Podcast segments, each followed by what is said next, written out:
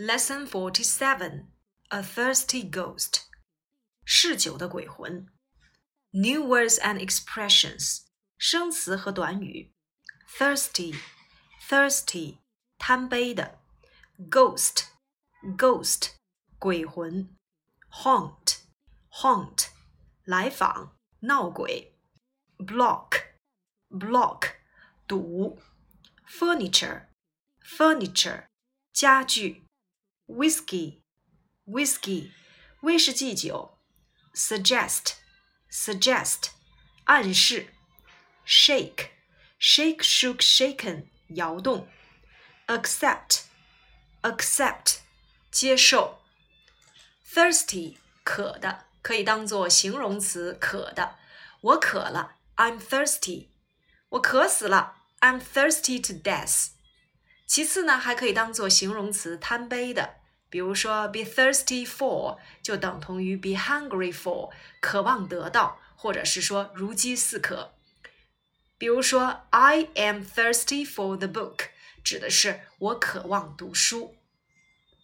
Ghost，ghost，鬼魂，很少有人相信鬼魂。Very few people believe in ghost.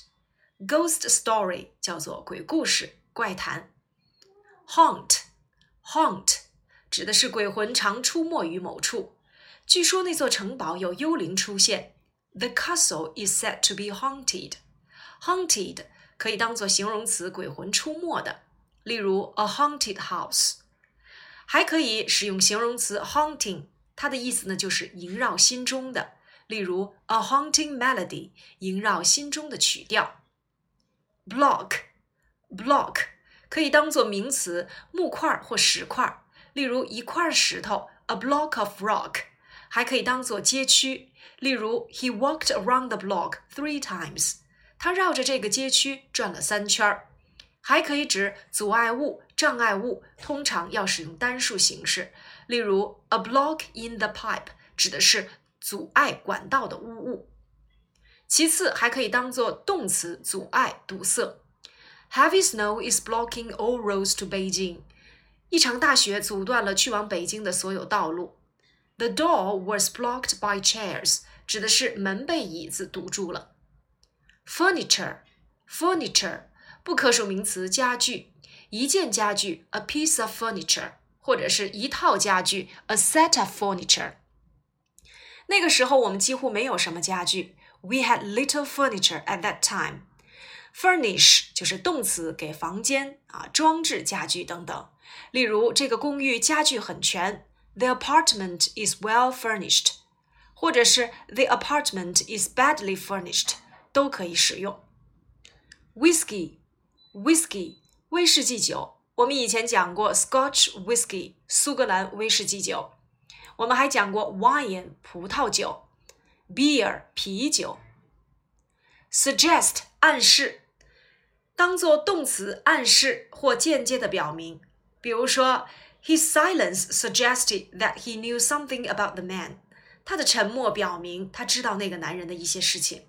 还可以当做建议、提议，我们常使用宾语从句 suggest that。例如，我提议我们在饭店见面，I suggest that we meet at the restaurant。建议做某事，提议做某事，也可以使用 suggest doing something。例如，I suggest meeting at the restaurant. Shake, shake, shook, shaken，摇动、抖动。史密斯先生摇了摇他的头。Mr. Smith shook his head。还可以当做握手，例如 Dan 和他握了手。Dan shook hands with him，就相当于 Dan shook him by the hand，或者是 Dan shook his hand。Accept, accept，接受。 Will you accept my invitation？你能够接受我的邀请吗？He accepted the job。他接受了那份工作。好，接下来呢，我们把这些单词再来朗读一下：thirsty, thirsty, ghost, ghost, haunt, haunt, block, block, furniture, furniture, whiskey, whiskey, suggest, suggest shake, shook, shaken, shake, shook, shaken, accept, accept。接下来我们看正文部分。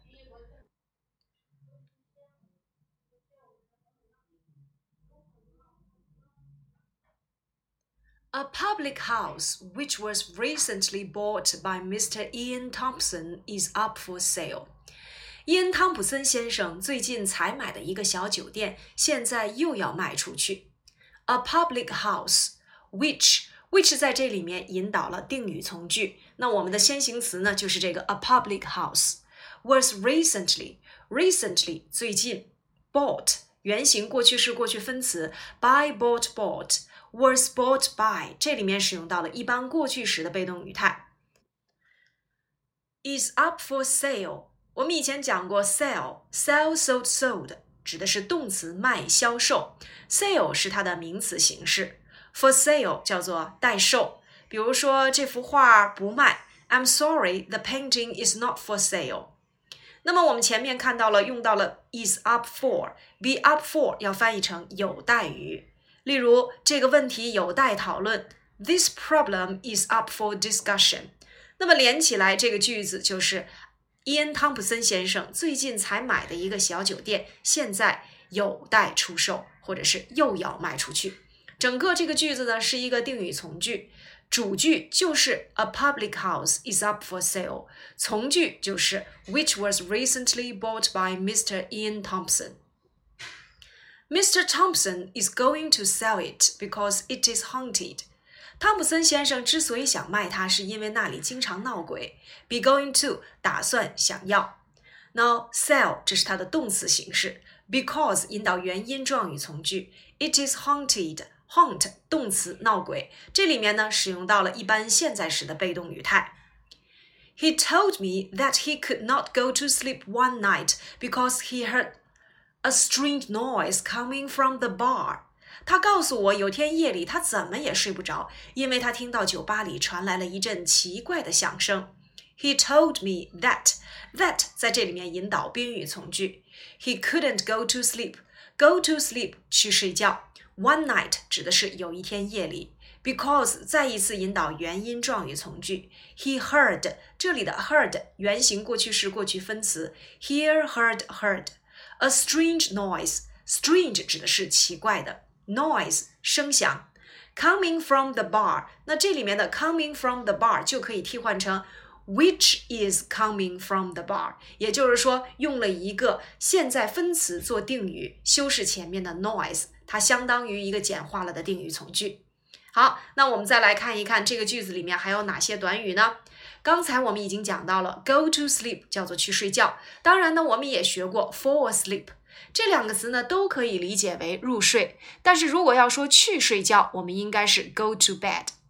第二个呢就是 heard a strange noise。我们以前讲过，听见某人正在做某事叫做 hear somebody doing something。那么听见某人做了某事，我们可以使用 hear somebody do something。比如说，我听见有人正在敲门，I heard someone knocking at the door。昨天我听你唱了这首歌。I heard you sing this song yesterday。它的用法呢也比较像我们以前所学过的 see somebody doing something，看见某人正在做某事；see somebody do something，看见某人做了某事。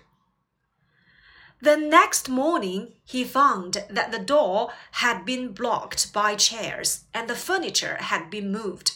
第二天早上，他发现酒吧间的门被椅子给堵上了，家具也被挪过。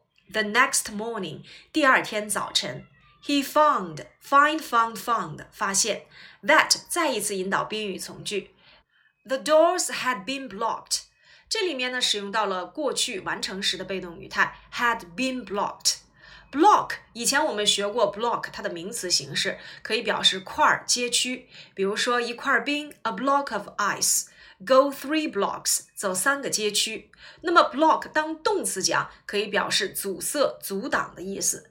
例如说，Your truck is blocking the road，你的卡车阻塞了道路。Being blocked，被阻塞。被什么阻塞呢？By chairs，被椅子阻塞。And the furniture。 Furniture 表示家具，它是不可数名词，但我们可以说一件家具 a piece of furniture，或者是一套家具 a set of furniture。had been moved，这里面同样用到了过去完成时的被动语态，had been moved，被移动。所以连起来就是第二天早上，他发现酒吧间的门被椅子给堵上了，家具也被挪过。Though Mr. Thompson had turned the lights off before he went to bed, they were on in the morning. 虽然汤普森临睡觉时把灯关了，但早晨灯却都亮着。Though 虽然，但是，注意英语里面 though 和 but 是不能放在同一个句子里面去使用的。Mr. Thompson had turned the lights off。我们以前讲过，turn the lights off 叫做关灯 ，turn the lights on 叫做开灯。on 呢，它其实是一个形容词，表示开着的、接通的，所以它的反义词呢就是 off。比如说，当他到家的时候，他发现所有的灯都是开着的。When he arrived home, he found that all the lights were on。电视开着呢，我以为我已经把它关了。Is the TV on? I thought I have turned it off. 所以 on 表示的是一个形容词，开着或接通的状态。Before he went to bed，在他上床睡觉之前，go to bed 上床睡觉。They were on in the morning，但是到了早晨，灯却是亮着的。He also said that he had found five empty whiskey bottles, which the ghost must have drunk the night before. 他还说，他发现了五只空的威士忌酒瓶子，这肯定是鬼魂昨天晚上喝的。He also said that，同样，said 在这里面引导了又是一个宾语从句。那我们要注意，主句是过去时 said，所以从句也要变成相应的某种过去时态 had found five empty whiskey bottles，五只空的威士忌瓶子。那么在这里面，我们要注意的就是宾语从句要注意的三要素：时态、语序、连接词。时态就是要注意主句如果是现在时，从句该用什么时态就用什么时态；如果主句是过去时，从句也要变成相应的某种过去时态。好，我们继续往下看：Five empty whiskey bottles, which the ghost must have drunk the night before. 好了，这里面我们看到了 the night before，它要翻译成是昨天晚上喝的。那为什么我们不使用 last night，而使用了 the night before 呢？这就是我们讲直接英语变成间接英语，我们的宾语从句也要注意时间状语啊，时间状语也要发生改变。那么直接引语中的时间状语如果是 last night，那在转述时要变成 the night before。像其他的时间状语变化有哪些呢？比如说。如果直接英语是 now，那么间接英语我们要变成 then。直接英语是 two days ago，我们就要变成 two days before。Today 要变成 that day。Tonight 要变成 that night。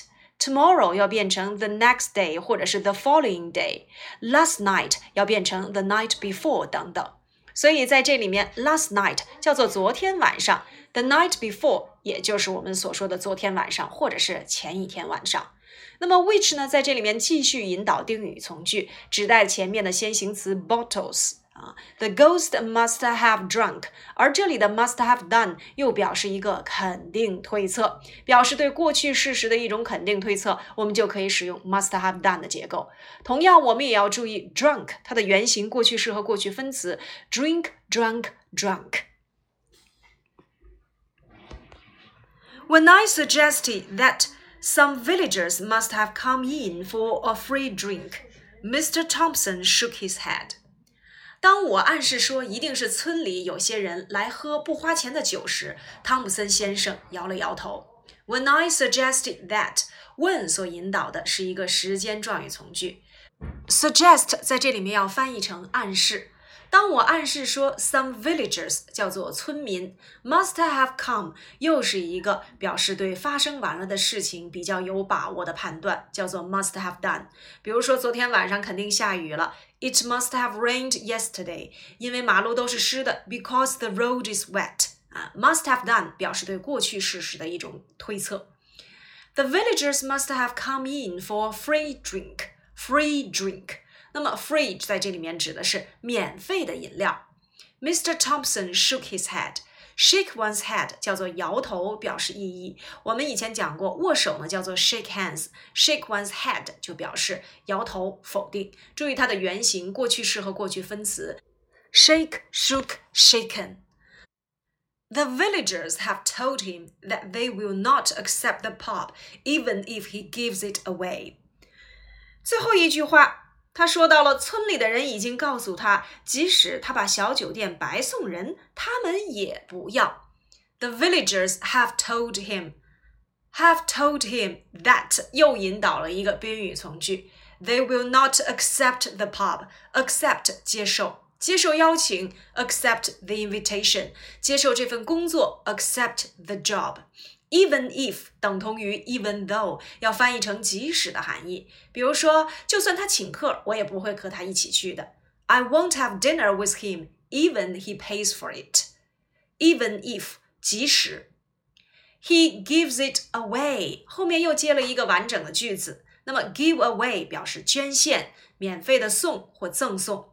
例如，他把他的书都免费捐献给了图书馆。He gave all his books away to the library。所以 give away 叫做捐献。那我们以前也讲过，叫做 give in 让步、屈服啊。Give up 戒烟叫做 give up smoking 等等。所以跟 give 有关的短语啊，我们今天也再总结一下：give away 啊，捐献、免费的送啊；give up 啊，放弃或者是戒掉啊。再有就是 give in 啊，让步、屈服等等。那么最早我们讲的 give 的用法就是 give somebody something 等同于 give something to somebody。好，以上呢就是我们第四十七课的主要内容。结合这些内容呢，请你接下来回答这几个问题。Now number one, what is up for sale? Number two, who is the present owner? Number three. Has he owned it for long? Number four, why is he going to sell it?